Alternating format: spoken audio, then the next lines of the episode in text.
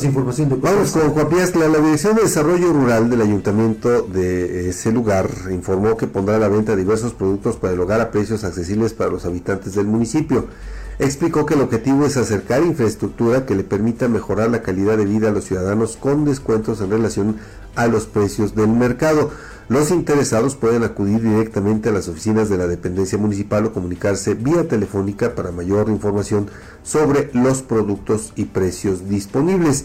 El registro y venta de dichos bienes a costos preferenciales estará vigente a partir de esta fecha y hasta el próximo 13 de diciembre.